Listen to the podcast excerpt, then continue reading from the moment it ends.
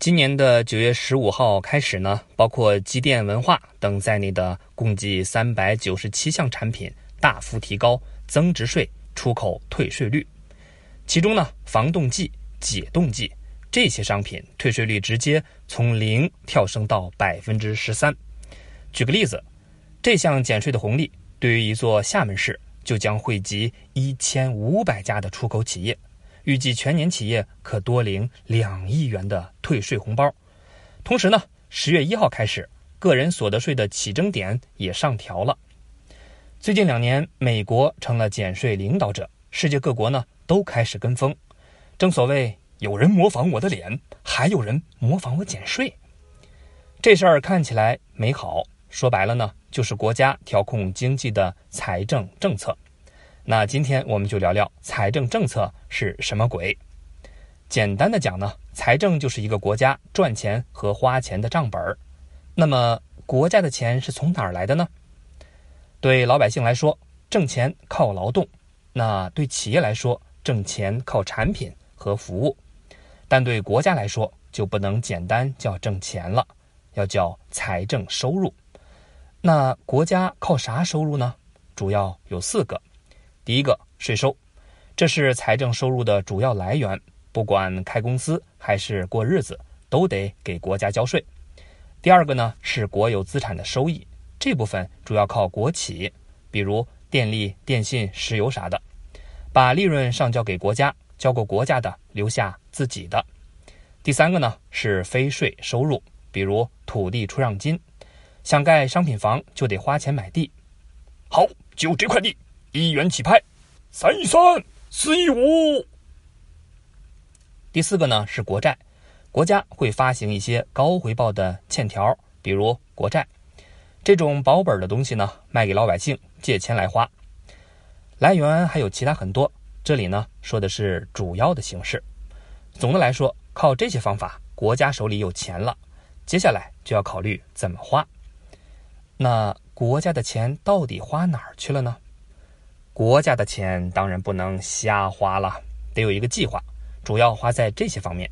第一个呢是政府购买，有些公共产品老百姓都需要，但是投资太大，难度高，个人呢玩不转，只能靠国家。比如公共设施、国防科技、义务教育等等。另外呢，国家需要运转，还需要雇很多的国家工作人员，比如解放军、公务员，这些人呢很重要。但不盈利，他们的工资都得靠财政收入来发。第二类呢是转移支付，不管啥时候，总会有些人呢需要帮助，比如没钱看病、收入太低等等。同志，你这个病很重，药不能停啊！大夫，我吃不起呀。对这些弱势的群体呢，政府不能不管，所以把钱花在福利。救济和医疗保险上。另外呢，发达地区富，落后地区穷，人们生活水平差距太大，不和谐。你看什么呀？瞅你咋的？国家呢就会把发达地区的财政收入拿出一部分补贴给落后地区，这就和谐了。哎，一块划呀，老铁敞亮啊！这两种花法呢？钱从一个地方转到了另一个地方，钱没有多，也没有创造价值，这个就叫转移支付。第三类呢，就是回购国债。前面说了，国家会发行一些国债，国债到期了呢，得还钱吧，这就叫国债回购。哎呀妈呀，这国债还真的保本啊！哎呀妈呀，还有利息，讲究。看到了吧？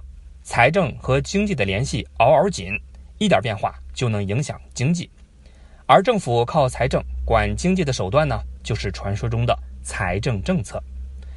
那么，财政政策都会有哪些应用呢？一般财政政策呢，分为两种类型：扩张型，专治经济萎缩；紧缩型，专治经济膨胀。经济萎缩的时候呢，市场会有这样的症状：消费者没钱买不起，企业产品滞销卖不出，工人没活失业。总之呢，就是一片衰败的景象。这个时候，国家就会用扩张型的财政政策来治。第一个，降低税收。对个人来说，税交少了，余钱就多了，有更多的钱可以剁手，能刺激消费。老铁，给我来一箱枸杞，我泡水喝。老铁敞亮会养生。对企业来说，税交的少了呢，留下的利润就多了，有更多的钱投资生产更多的产品，工人失业问题也就解决了，一举三得呀。你这就给我造这个，知道不？明明白白的，放心。大家手里都有钱了，又跑去消费，于是呢，经济进入了良性循环。国家亏了吗？并没有。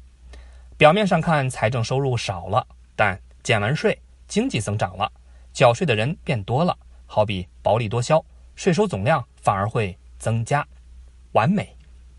第二个呢，就是增加政府的购买。政府搞基建，比如修公路、修广场，能带动钢筋、水泥等行业，还能增加就业。乡亲们，一人带另给一个人修路，咱们这也叫“一带一路”啊！路修好了，大家都出来旅游，带动了吃喝拉撒一条龙的服务，真正做到了停车吃饭、足疗保健。第三个呢，是增加转移支付。政府加大了转移支付，让缺钱的人有钱，消费呢就增加了。老板有没有八二年的三鹿牛奶？给我来一箱。第四个呢是回购国债，政府把之前国债再花钱买回来，相当于放了很多钱到市场。企业有钱扩大生产，个人消费再升级，当然还有国债大户银行们，银行拿到钱就会放贷款，也能促进生产和消费。所以，扩张型的财政政策特点就是玩命撒钱，刺激消费。但刺激太过了呢，经济会膨胀，也不是啥好事儿。为啥呢？这是因为经济一膨胀，会有一些不良反应出现。消费需求太强，产品跟不上，市场上钱又太多，供不应求，物价就要上涨。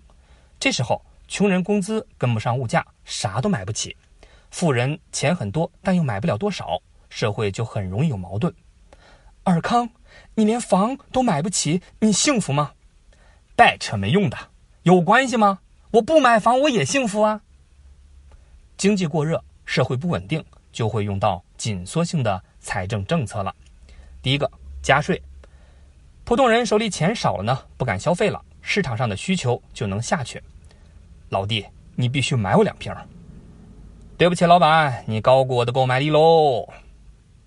第二个呢？是减少财政支出，政府少投资、少撒钱，让市场上的钱变少。另外还有减少转移支付、减少国债啥的。总之呢，就是跟扩张的政策反着干。紧缩性的财政政策的特点就是勒紧裤腰带、冷静消费。